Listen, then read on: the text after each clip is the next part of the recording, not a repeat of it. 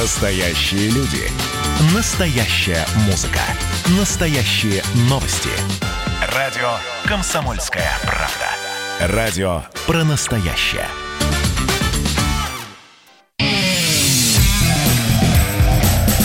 Отдельная тема. С Олегом Кашиным. Всем привет, я Кашин Олег, в московской студии Эдвард Чесноков. И скажу я, мы, конечно, не можем не видеть, что сегодня российско-белорусские отношения, я даже больше скажу, союзное государство, интеграция стали мелкой разменной монетой в ходе избирательной кампании. Это очень печально, и последствия будут печальные. Эдвард, вы согласны? Здравствуйте, Олег Владимирович. Согласен с вами, лорд Кашин. Более того, вы же читали это новое интервью Светланы Тихановской «Комсомольской правде», в смысле немецкой «Комсомольской правде», то бишь газете Она же «Бильд». «Бильд», да. конечно, конечно, конечно. И что вас там поразило? Что немцы слово «Беларусь» используют в дословном переводе «Белая Русь», а не «Беларус», как это принято в цивилизованных кругах. Но на самом деле я начал с Медведева, который сегодня выступил по белорусскому поводу и произвел на меня интересное впечатление. Вас такие вещи не трогают, я так понимаю, да? Вам Тихановская интереснее. Слушайте, Медведев мне в равной мере интересен, но что же он такого сказал, Олег Владимирович? А вы не заметили, наверное, что я начал как раз с расковыченной, как мы вот. любим, цитаты Дмитрия Анатольевича. Ну, вы знаете, да, я не знаю, все ли слушатели знают вот этот набор мемов про Железного Димона, который отдает команду «добейте выживших» или матом обращается к каким-то очередным международным ублюдкам. Да, заставляет которые... Саакашвили жевать как... собственные предметы гардероба. Да, обращается к международным ублюдкам, которых он накажет Искандерами. И здесь, среди каких-то, не знаю, ну не берез, но каких-то деревьев, в какой-то роще, Медведев с микрофоном в руках произнес жесткую речь, в которой есть даже слова русские, и там еще была такая смешная оговорка, где он что-то говорит, «ва», как будто бы хочет сказать «Вагнер», а потом куда-то уходит в другую сторону, было странно. Но, в общем, действительно, мы увидели жесткого Медведева, который от имени, очевидно, официальной России грозит Минску. Да, от имени целого Совета Безопасности РФ на минутку. Ну, э, шутки шутками. Вот, конечно, у Дмитрия Медведева понятно, что я, наверное, какой-то сверхмеры его экзальтированный поклонник, но мне кажется, его роль в российской иерархии властной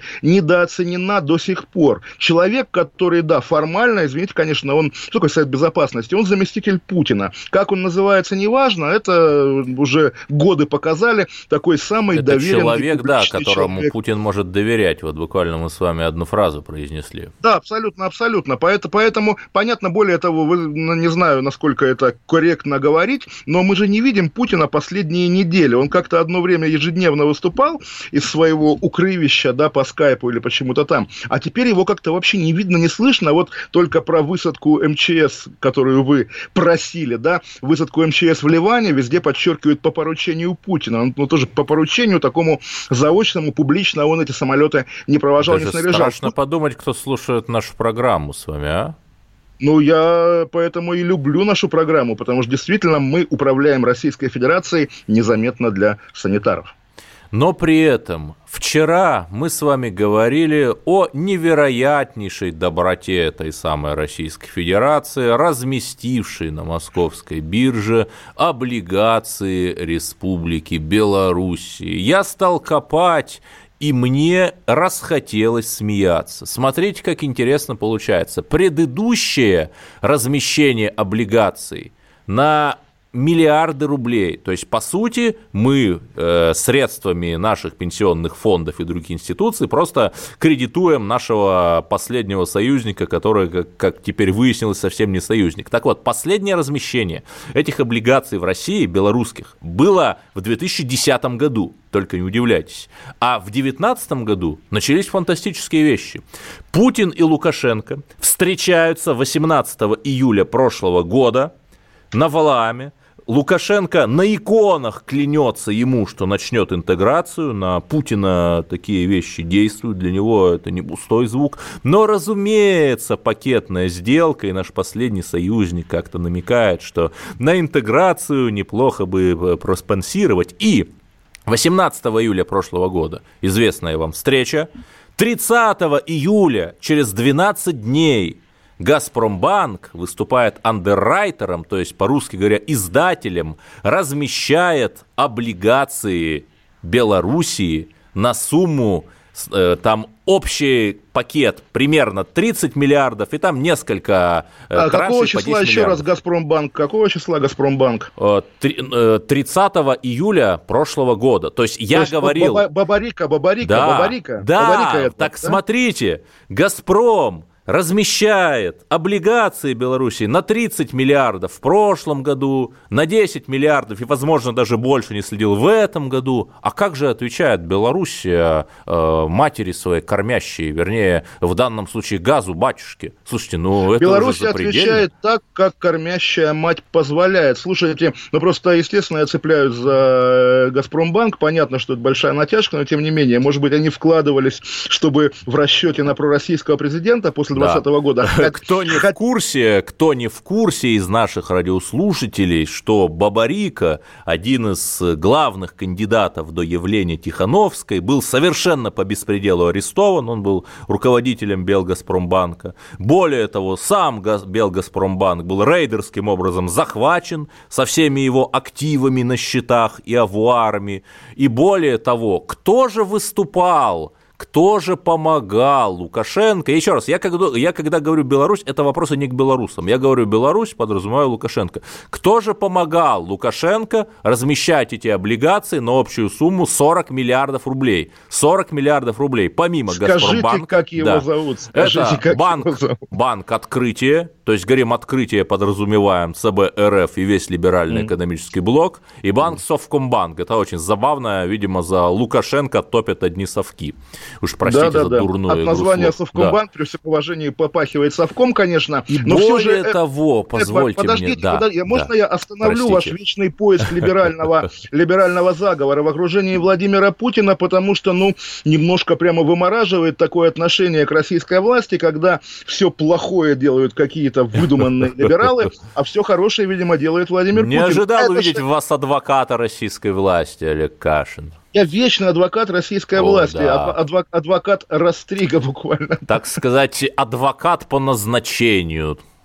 Да, вот такой, да, Эльман Пашаев, буквально, угу. не думаю, что об этом будем говорить, но, в общем, да, я хочу защитить российскую власть, потому что Защищайте. вы действительно как-то очень по-хитрому ее разделяете, да, либеральный блок воображаемый, но, в самом деле, эти люди делают то, что им говорит их начальство, а что им говорит начальство, мы могли прочитать сегодня в российской газете в интервью нашего любимого Николая Платоновича, вы знаете, наверное, читали, хорошее Олег интервью. Владимирович, я, советую. Э, в отличие от вас, э, работал в одном департаменте, пациент снежником, разумеется, официально будучи трудоустроены в другом месте, в одном департаменте правительства Москвы, это было лет 10 назад. И я вас Ужас. уверяю, что 100% реакции той самой вышестоящей инстанции зависело от того, а как тот или иной вопрос в бумаге, которую он сам же готовит, выступая исполнителем, развернет какая-нибудь мелкая сошка – условно говоря, там с квартирой в Майами или с э, всегда ожидающей его комнатой в санатории Белорусочка, если уж мы про, Но про подождите, эти, эти люди не обязательно либералы с квартирой в Майами. Да. Эти люди могут быть и державниками, и да. защитниками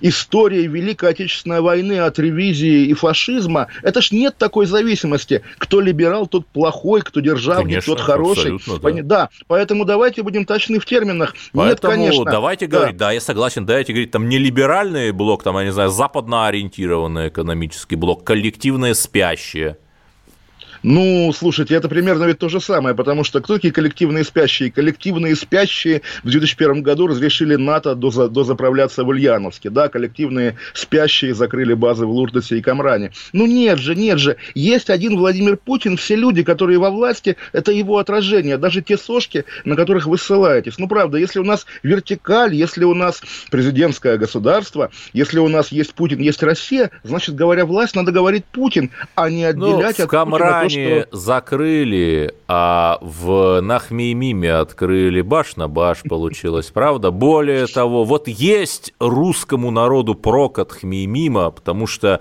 недавно патриарх э, одной из э, церквей христианских, там, по-моему, антиохийский патриарх, был доставлен спецрейсом, получается, это вот нынешней ночью было, через Хмеймим в Бейрут, чтобы вот духовно окормлять пасту. То есть, видите, есть прок Да, да, да. Хмимима. Нет, я, я, я, я, я ж не я говорю, просто перескочил, нет, нет прока, извините. Нет прока от Хмимима, да, нет, еще можно сказать, что либеральный блок затопил станцию «Мир», если помните. Еще раз, нет, давайте в самом деле просто не будем с Владимира Путина снимать ответственность за все происходящее, и даже при всей моей любви к Медведеву, э, которого, ну, я как бы, может быть, слегка иронизируя, но действительно тепло к нему отношусь, давайте считать, что и сегодняшнее обращение к Лукашенко, да, вот это агрессивное и жесткое, да, это тоже было обращение Путина, просто Да. прочитанное Медведевым среди этих подмосковных или каких-то... Вечеров там подмосковных, ли- да. э, не, ну там прямо человек стоит в лесу, я не знаю, ходит по лесу и разговаривает с Лукашенко. Это, конечно, такая мизансцена.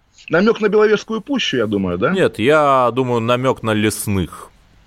И А, ну, например, да. разных других музыкантов и так далее, и так тем- далее. тем- тем более, да, что лесные как раз это вот, собственно, те люди, которые, ко- которых удерживает белорусская власть, 33 человека, это в самом деле При так. этом Может я быть, просто зак- позволю себе закончить про эти облигации. 40 миллиардов – это только то, что я нашел. Но, Олег Владимирович, эти белорусские, лукашенковские облигации, известнейшее прокремлевское агентство Standard Poor аккредитовало суверенный рейтинг Республики Белоруссия как Б. Просто, чтобы вы понимали, ниже него только преддефолтный и дефолтный рейтинг. Б – это мусорные облигации, которые мы покупаем. И у меня вопрос, а нет ли здесь коррупции?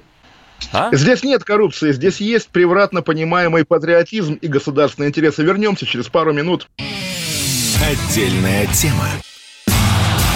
С Олегом Кашиным. Георгий Бофт. Политолог, журналист, магистр Колумбийского университета, обладатель премии «Золотое перо России» и ведущий радио «Комсомольская правда». Авторскую программу Георгия Георгиевича «Бофт знает». Слушайте каждый четверг в 17.00 по московскому времени. А что такое деньги по сравнению с большой геополитикой? Мы денег тут не считаем.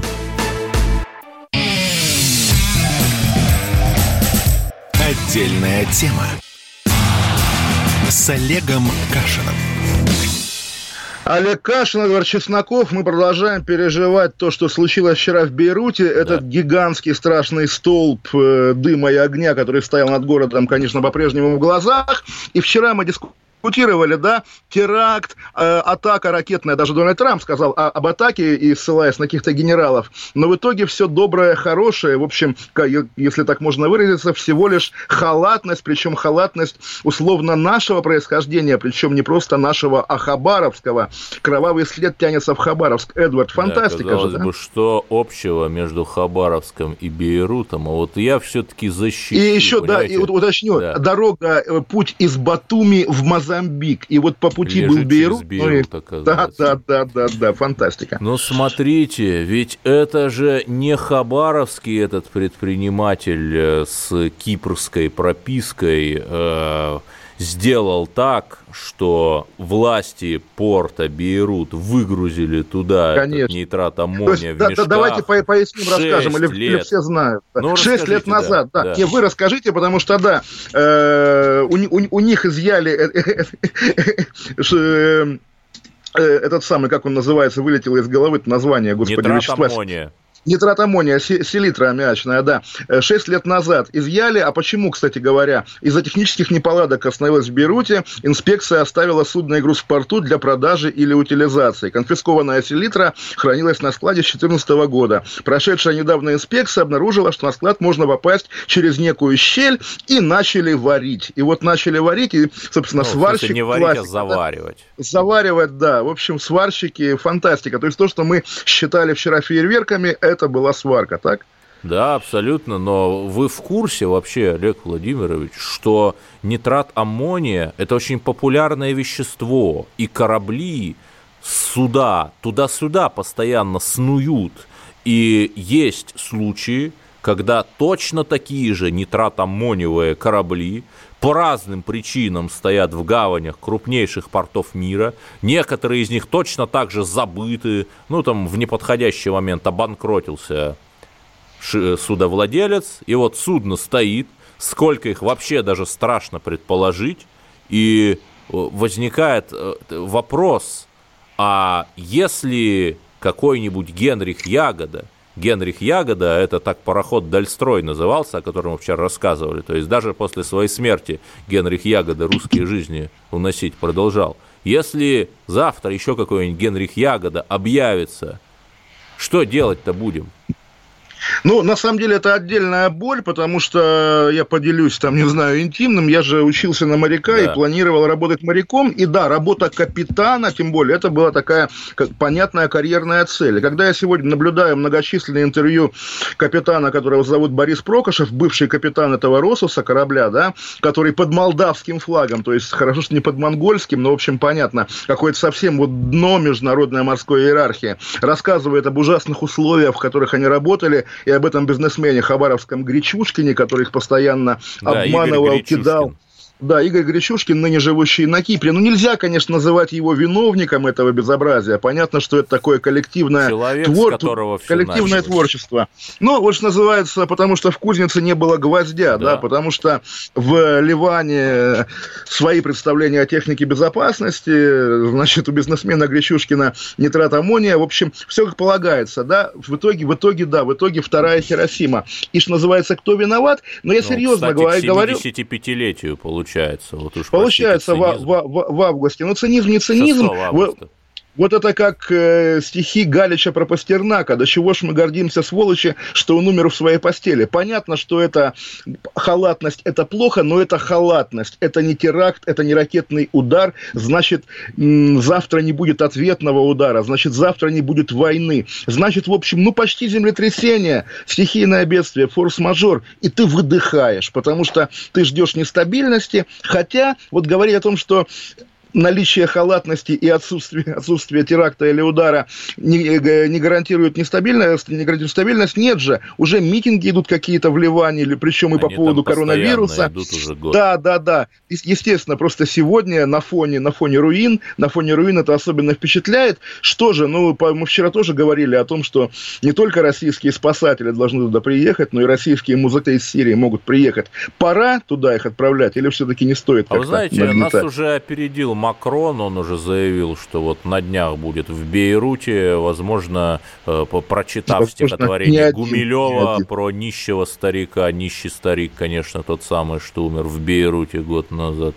Но, смотрите, ведь Иран строит шиитскую ось. Там очень активны проиранские силы в Бейруте. В стране, по сути, идет холодная гражданская война между разными флангами политического спектра. И до недавнего времени у Ирана было только два окна в Средиземное море и, соответственно, в Атлантику. Это, как вы понимаете, Сирия через Латакию, которая контролируется нами, и Бейрут – Понятно, что сейчас работа Бейрутского порта будет парализована минимум на год.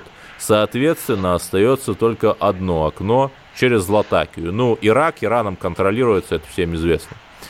И возникает вопрос, вернее, возникают очень интересные комбинации, что Иран не сможет а, обеспечивать свои линии снабжения, не договорившись с Россией. Вот. Ну, на самом деле, вот вы это говорите, для меня это как музыка такая, буквально музыка Вагнера. И я о чем думаю, да, Полеты будучи человеком... Валькирий, спасибо. Конечно, конечно, конечно. Будучи человеком, воспитанным либеральной интеллигенцией, скажем так, я всю жизнь, когда слышал слово геополитика, морщился, говоря и думая, ну, конечно, это не наука, это псевдонаука, и кто ее нам принес? Читатели Хаусхофера, там, не знаю, Дугин тот же самый, Подождите, Жириновский. если вы воспитаны либеральной интеллигенцией, мне даже страшно спрашивать, с какого какого года вы работаете на ФСБ? Ну, не скажу, так или иначе. Пропустим. Вот, да, всю жизнь считал, что геополитика не наука. Сейчас, когда уже мы видим новые науки, гендерные студии, всякие, вот, вот это все, да, вот то, что сегодня называют наукой, ты смотришь на происходящее в мире и понимаешь, что, конечно, все укладывается буквально в дугинианскую логику. И понимаешь, нет, друзья, вот ваш феминизм – это антинаука, а наша старая добрая геополитика – это, это дело. Поэтому, Эдвард, я за вас. Спасибо, Олег Владимирович. Так посмотрите, ничего ж не поменялось. Был марксизм-ленинизм, был паровоз, когда даже очень талантливый советский поэт вынужден был, чтобы издаться где-нибудь в издательстве «Московский рабочий» каким-то ничтожным конечно, конечно. тиражом, ставить паровозом стихи о Ленине. И сейчас то же самое. У них паровозом стихи о Ленине, у нынешних там э, гендерных исследователей обязательная мантра про белых цисгендерных мужчин, которые всех угнетают. Ничего конечно, конечно. Я вчера видел в Твиттере у американских буквально леваков, не только нашего происхождения, но таких настоящих американцев, дискуссию о правах женщины в Советском Союзе, которая, это вот, знаете, да, как бывает, вот игра в бинго, да, ждешь, когда кто-то это скажет. И какой-то американский американец говорит, то есть я пришел к выводу, что не та сторона победила в холодной войне, неправильная сторона. Эти люди реально вот углубляются в советские дебри, и им делается, им делается, ну, не то что хорошо, но, по крайней мере, своя атмосфера атмосфера. И мы, конечно, с ужасом за этим наблюдаем. Вы читали наверняка статью Юлии Латыниной в «Новой газете». Да, да, да, да когда они устроили голосование они, среди в смысле, своих... редколлегия «Новой газеты». Редколлегия. Вот, э, извините, да, как, как статья Нины Андреевой, да. тоже вот там газета «Советская Россия» да. устраивает голосование. И, ну, в общем, кошмар, понятно, что запретили бы, но все-таки Юлия Латынина – это имя. Так, если бы какая-нибудь э, журналистка журфака написала, так бы и запретили, но ее же нельзя запретить. Ну, ну слава понятно, богу. То есть исключительно имя ее спасло. Тем более, если что, мы ее ждем, я думаю, в нашей с вами программе, если это всюду повыгоняют. А так я специально искал цитату, чтобы понять, в каком мире мы живем, вот в ответ на вашу геополитику. Гетеросексуальность и цисгендерность как норма – это буржуазные институты. Освободить тело надо не только от трудовой опрессии капитализма, но это и от оков искусственных конструктов фиксированной сексуальности и идентичности. Это какой? И... 1918 год, наверное, конечно, да? Роза конечно. Люксембург, ну, Клара Цеткин, это, это свежая, Землячка. Свежая Катя Казбек Казбек, но это да, это оно. Так вот, я одна фраза. Каждый раз, когда Левак выступает против этого, как и против феминизма или дружбы народов, он кормит фашистов и либералов вкусно и досыта своей закрепощенной плотью и обмякшим мозгом. Ну да, если Поэтому... правый не верит в Бога, то он не ходит в церковь. Если левый не верит в Бога, то он взрывает церковь. Вот конечно, разница. конечно, конечно, конечно. В общем, мы немножко, немножко улетели от э, ливанской темы. Но так, Тогда уж Николая Платоновича процитируем или, или посвятим Нет, ему отдельный блок. Цитируйте. Просто да, э, вы думали о перевороте Пиночета в контексте русофобии. Вот, по-моему, это открытие, когда Николай Патрушев в российской газете сегодня цитирует, наверное, был такой лозунг «Тревога, чилиец, русские стоят у порога», но он, Патрушев, называет это русофобией и доказывает, что любой фашист – это русофоб. Это интересно, мне кажется. Слушайте, я не совсем понимаю, есть, скажем так, поколение тех, кого условно можно назвать старые большевики, там, безотносительно, безоценочно э, личности Патрушева, там люди, которые там искренне верят в дружбу народов, там, э, в люди, которые верят э, в то, что там Лукашенко наш союзник. И эти люди точно так же мыслят там какими-то штампами холодной войны, как там американские ястребы, там Трамп, он, извините, по-моему, 42-го а, года Патрушев ссылается в своем интервью на, на Форестелла, то есть он же сам наш Форестелл, и при этом он дразнит тех американцев 40-х годов. Ну, так и хорошо, я думаю, пусть они играют в гольф там где-нибудь на курорте Мар-Алаго Тогда с вернемся... Трампом выясняют, кто там перехол... перехолодил кого Вернемся после новостей. Олег Кашин, Эдвард Чесноков. Отдельная тема с Олегом Кашиным.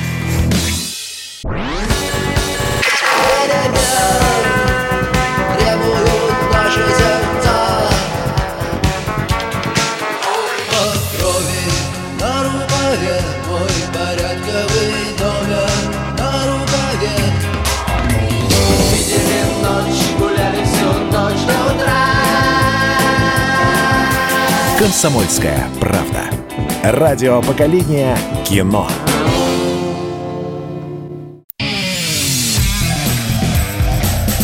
Отдельная тема с Олегом Кашиным. Олег Кашин, Эдвард Чесноков. Мы говорим про полковника Буданова, но не того. Новый начальник украинской разведки, полковник Кирилл Буданов, профессиональный подождите, диверсант. Подождите, на Украине построили русское национальное государство? Ну, вы знаете, мы все об этом хоть раз в жизни мечтали, но я думаю, шансов нет, даже если полковник Буданов станет президентом Украины после Зеленского. Расскажите, Эдвард, о нем, потому что ну, мы все читали посты про него, там много да. захватывающего, и операция в Крыму, и какие-то тоже теракты по поручению Порошенко. О чем речь? Он валил э, опоры ЛЭП или он перекрывал канал? 20, э, 86 -го года рождения, а уже полковник. Это чрезвычайно интересно наблюдать вот на эти ну, новые... войну люди быстро да, растут. Войну эти новые растут, украинские да. элиты, у которых уже нет каких-то советских скреп, которые... Ну, очевидно же, что человек с русским именем, с русской фамилией, но закоренелый, законченный враг. Мы все помним провокацию на границе с Крымом в 16 году, когда, когда были погиб, задержаны, да. была перестрелка, да. погибло несколько человек. Там. До сих пор, кстати, никто толками не сказал, именно поэтому ходили какие-то самые дикие слухи, вплоть до того, что украинская ДРГ хотела взорвать там грязную бомбу, сделанную из брикетов э, Запорожской АЭС.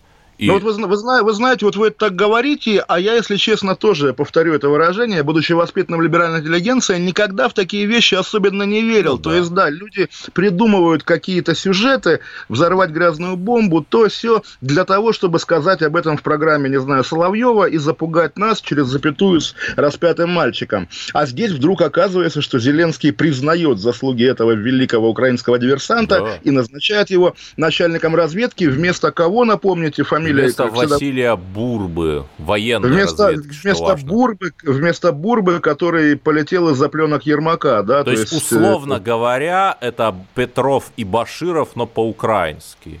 Но ну, смотрите, как, как это синхронизировано с провокацией с арестом 33 богатырей в Белоруссию. Ой, уже, а вы, вы думаете, да, вы думаете, уже, связано? Нет, ну, безусловно, провокация удалась, значит, кого-то надо наградить.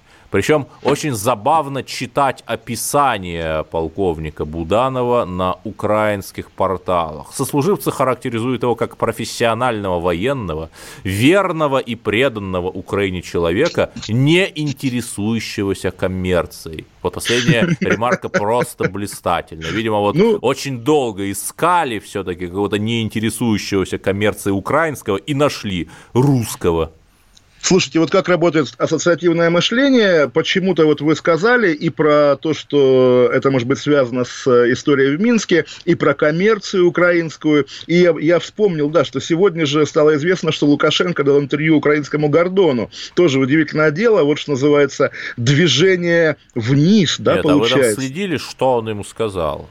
Я, я видел только, только, только дежурные отрывки, где он говорит, что есть вещи, которые могут быть важнее закона, это справедливость, и вот я всегда за справедливость. То есть это продолжение того, видимо, что он вчера рассказывал, как кто-то с пистолетом ходил, уничтожал негодяев или кого-то. Да, подонков. да, да. И, но то, что эстетически э, было бы приемлемо там для Николаса Мадуро или вот для Родриго Дутерте, президента Филиппин, ну, все-таки для человека, который как-то именует себя все-таки э, восточноевропейским президентом, не знаю, не знаю. Ну, послед, последний диктатор Европы, как раз комично, что последний диктатор Европы дает интервью вот такому развлекательному украинскому телеведущему, который тоже, помните же его нашумевшее интервью да, э, с да, да. Э, флешкой, флеш, флешка в Гаагу, да, интересно, в какую Гаагу отнесет флешку Гордон теперь, зачем Лукашенко... На Лубяночку отнесет, на Лубяночку, уже отнес.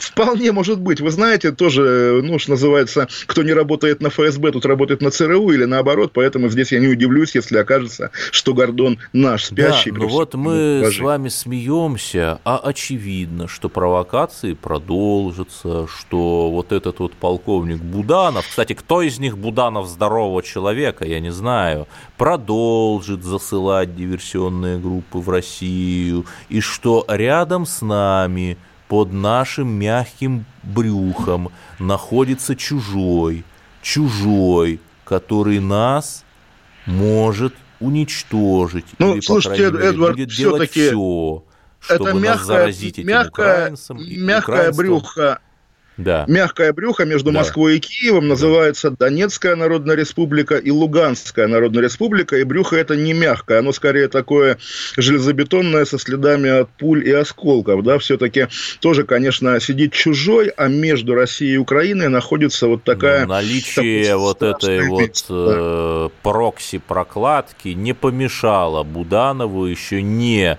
в ранге руководителя ГУР Украины заслать вот ту самую диверсионную группу в Крым. Три ну, года, слушай, 4 года назад. Слушайте, в целом, да, опять-таки, если, если мы считаем, что в России сильное полицейское государство со всевластием спецслужб, наверное, бояться украинских диверсий – это не то, чего стоит ждать от российского государства. Но если мы считаем и видим, что, допустим, секретарь Совбеза увлечен э, ревизионизмом по поводу Второй мировой войны, ну, может быть, надо что-то подкрутить в российской консерватории. Не знаю, не имею позиции на этот счет на самом-то деле, и перекидывая мостики от одного диверсанта к другому. Сегодня давайте поздравим Владимира Васильевича Квачкова с днем рождения. И это ж, собственно, наш, наша легенда, в том числе и диверсионной деятельности, причем еще тогда, в, когда он носил погоны и был настоящим, настоящим действующим офицером. Настоящим а полковником. Не ну да, а не вот таким, что называется, соратником Сигумина Сергия. Я сегодня вспоминал, так получилось тоже, мое уголовное дело вел тот же следователь, который вел дело Буданова, э, простите, дело Квачкова об арбалетах. И когда я однажды говорю следователю, слушайте, ну что вы деда мучаете? Он несчастный человек, как бы, что его сажать? Кому он причинит ну, какое-то зло? При всем уважении, там не очень, наверное, уже адекватный. Ну, вот я и... так примерно и говорил, да. а следователь, следователь начинает говорить, вы что, вы не понимаете, это же классик диверсионной работы, он Душанбе брал, он герой, и глаза загораются, и вот он рассказывает мне про того, кого он, и собственно, сажает. И видно, этот жар и видно, что, видно, да. что, видно, видно, что он его любит, любит на самом деле. Вот это, как сказать, ну, это не, не серая зона российской политики, вполне публичная зона вот такой фрик-политики, мы ее недооцениваем. Я думаю, думаю, если завтра провести такие тотально свободные выборы с именами из Хигумина Сергия, того же самого, и Квачкова, и, там, не знаю, Платошкина, всеми нами любимого. Кристины я думаю, Потупчик. Будут... Ну, Кристина Потупчик нет, все-таки она как раз не публичная фигура, а так-то... Да, но если вот провести так, выборы, то что? То. Я, я думаю, и вы, и я удивимся, что там Путин займет почетное четвертое место, скажу я так. Но мы с вами все хихикаем, а на нет, самом нет, деле... Нет, нет, а на самом деле есть эти диверсионные группы. И готовятся они. Если мы ничего не сделаем, то они к нам придут. А? Вы не думаете? Но к вам-то ну, не придут. Ну, всякое бывает, во-первых, не будем зарекаться, тем более, что после нашего белорусского эфира почему-то украинские наши читатели в Твиттере очень реагируют на то, что как эта мразь, в смысле я, находится в Лондоне, как она вообще себе такое позволяет. Так вот, нет, э, придут, придут, мы с вами дискутировали недавно про убийство Захарченко, когда тоже, собственно, ну, я там и базу читал, которая выяснила, что один из его охранников был причастен к покушению, и я тоже, ну, когда говорят украинская ДРГ, обычно думаешь, наверняка это какие-то российские российские киллеры, которые немножко так ведут кадровую политику, а, что называется, в жестком формате. А в итоге, да, оказывается, что какие-то украинцы награждаются за, за убийство Захарченко. В общем, все очень загадочно. И эта война, когда, вот помните, как шли бои за аэропорт, да, много месяцев, да, долгие Донецкий. бои за аэропорт, Донецкий аэропорт. Тоже вот так же можно воевать десятилетиями. Сиди в этом аэропорту или в, в Азовском море, сиди, стреляй, никому не мешаешь. В общем, э, постоянно постоянно приходят новости из зоны боевых действий. Вот такая такая интересная Нет, ну, война. в Карабахе именно так и происходит. Да, да, да, да, да, конечно, конечно, конечно, и можно и веками воевать, наверное. А да. делать-то что? Как прекратить? Опять да российские нет, войска вводить? Нет, ну тоже, понимаете, вот скажем мы, Путин введи войска, а Путин услышит и введет. И эта ответственность будет на нас с вами лежать, и нам в Гааге придется отвечать. А я вот считаю, это... что мужчина, Олег Владимирович, должен взять на себя ответственность. Тогда обращайтесь к Владимиру Путину. Вот он, я его называю регулярно мистер решительность, на самом деле это, конечно, ну, во многом ироническое противопоставление Путина Медведеву. Медведев, будучи президентом России, был во многом гораздо жестче и горе брал, как мы помним. А я предпочитаю с малого начать. Давайте уже признаем ДНР и ЛНР, причем в тех территориях, на которых происходил референдум, то есть включая славянско-краматорскую агломерацию, и посмотрим, что сделают наши западные партнеры. Я думаю, ничего они не сделают, увлеченные американскими выборами. Ну, всякое бывает. Вы же мне объясняли, что Россия признала независимость Абхазии, чтобы обеспечить безопасность Сочинской Олимпиады. Если мы добьемся проведения Олимпиады в Ростове, может быть, и вопрос Но Россия о ДНР, образца 2008 года все-таки немножко на иных это позициях была, Это была совсем другая Россия. Да. Это был, нет, нынешняя Россия может себе позволить гораздо больше именно да. потому, что она больной человек Потому Европы. что она в Сирии есть. В том числе потому, что она из Сирии, она больной человек Сирии. Ну, не знаю, я, я, я, я не сказал бы, не стал бы с вами соглашаться. Мне кажется, наоборот, Нет, мы живее Она, друг, она другой, другой, другой человек. Больной человек так. Европы, э, он, понимаете, на зубров охотится в Беловежской пуще сейчас, или где он там. Вот, это я, больной я, человек я, я, в прямом я думаю, и переносном это, смысле. На зубров охотится тот, кто не путешествуйте с мертвецами. Вернемся через пару минут, продолжим нашу программу. Про схемы будем говорить. Отдельная тема с Олегом Кашиным. Видишь, там на горе возвышается крест. Я раньше и не думал, что у нас на двоих с тобой одно лишь дыхание. Ален Делон говорит по-французски. Комсомольская правда. Радио поколения Наутилуса Помпилиуса. Отдельная тема с Олегом Кашиным.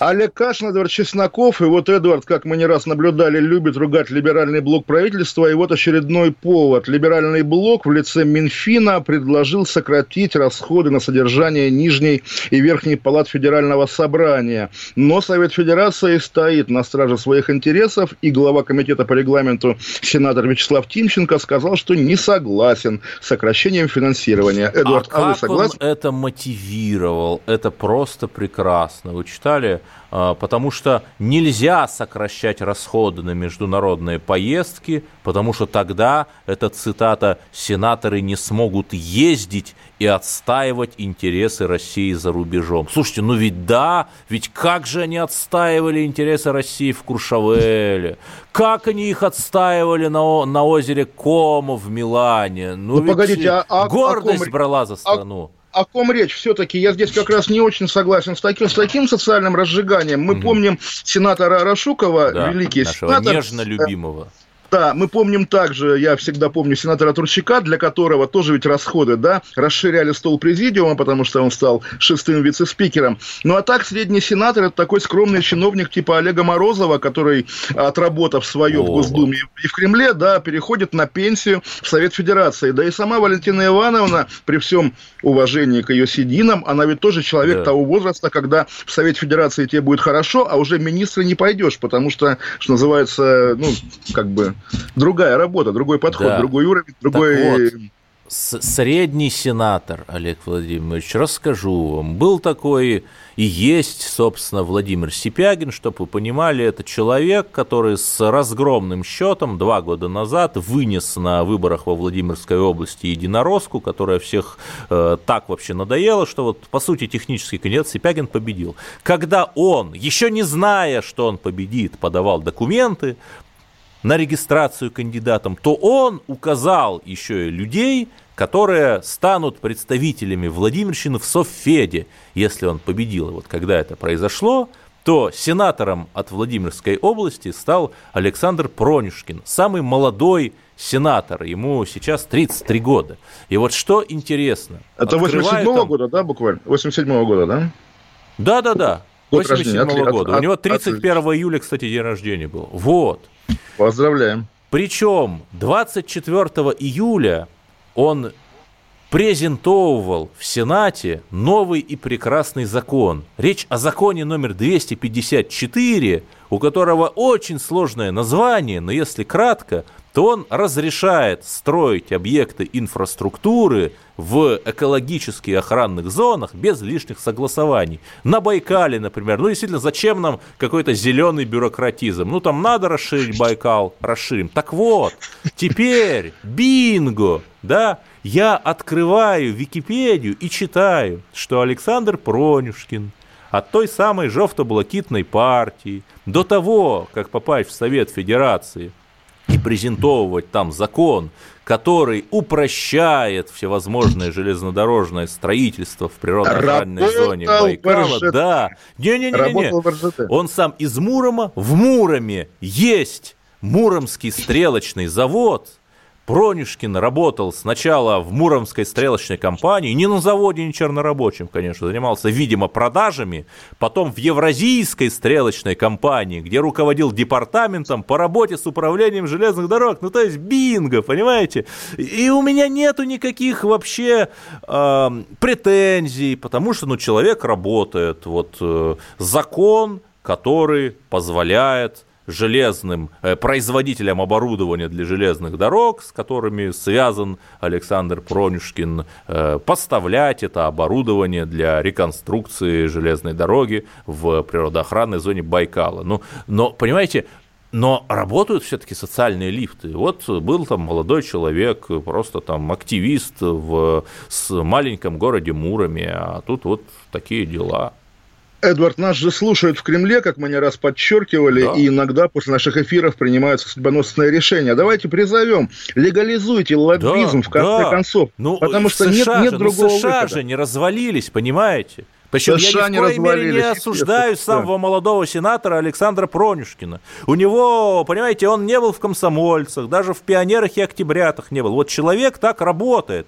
И для градообразующего предприятия Мурома, города Мурома появилось, какой-то свет в окне появился. Конечно, ну, а то, конечно, что там конечно. Байкал, конечно. Э, ну, Байкал, понимаете. Про, про, про да. Байкал, вы помните, в середине нулевых был эпизод, когда как раз по берегу Байкала, ну, собственно, она сейчас и идет, собственно, железная дорога, а хотели еще трубу вести для да, да, да. Нефте, нефтепродуктов. И как Путин на карте провел другую линию, что вот трубу будем подальше как от берега. Александр Третий, кстати, это же очень Да, и у него палец, палец, палец, да, дрогнул на линейке, да, и поэтому поэтому там немножко дорога заворачивает. Да, так вот, и тогда тоже говорили, что на самом деле это, конечно, было пролоббировано РЖД, потому что по краю, по берегу Байкала так и ходят поезда с составами, я думаю, вы тоже их видели, я видел э, э состав с э, цистернами с нефтью, да, и, наверное... Да, да, да. наверное То, что это... вид ты, Сергей Юрьевич, называл золотой пряжкой империи, вот этот вот путь вокруг Байкала на, на юге.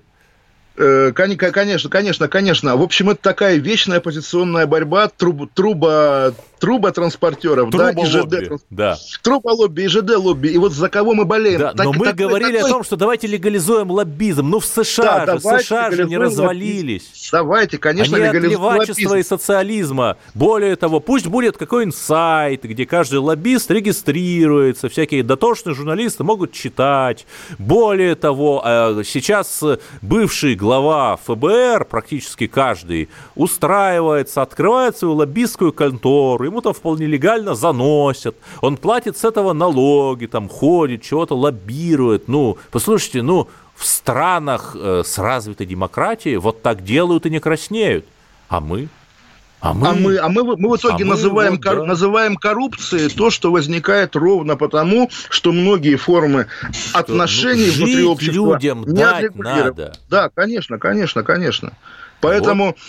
Поэтому да здравствует коррупция, получается, так, Эдвард? Я бы сказал, что не коррупция, а цивилизация и превращение дикого капитализма в вполне себе упорядоченный, какой был, например, в Российской империи, когда, э, в общем, все же понимают, как делались капиталы и в железнодорожную лихорадку XIX века, и как чиновников подмазывать. Но на эти же капиталы Третьяковская галерея строилась, понимаете, больницы морозовские и все прочее. Вот. Если, если будет публичный тариф даже откатов, если угодно, то я думаю, инфраструктуры будет да не больше. то, что откатов на любом инфраструктурном проекте просто за счет грамотного управления можно 10% просто оптимизировать. Так я не понимаю, почему нельзя там на строительстве там Крымского моста, ну, человек оптимизировал там, условно говоря, 30 миллиардов. Почему нельзя просто это легитимизировать, чтобы человек заплатил налоги, чтобы пустил... И человеку дали звание ге- да, Героя Труда. Другие да, это социальные проекты. Абсолютно с вами согласен, Эдвард, но время уже истекло, и мы прощаемся. До завтра. Отдельная тема с Олегом Кашиным. Красное на черном Черном Там, где вода И в небе смешки ломаных стрел. Я руки протягивал вверх Я брал молнии в гость. Снова летят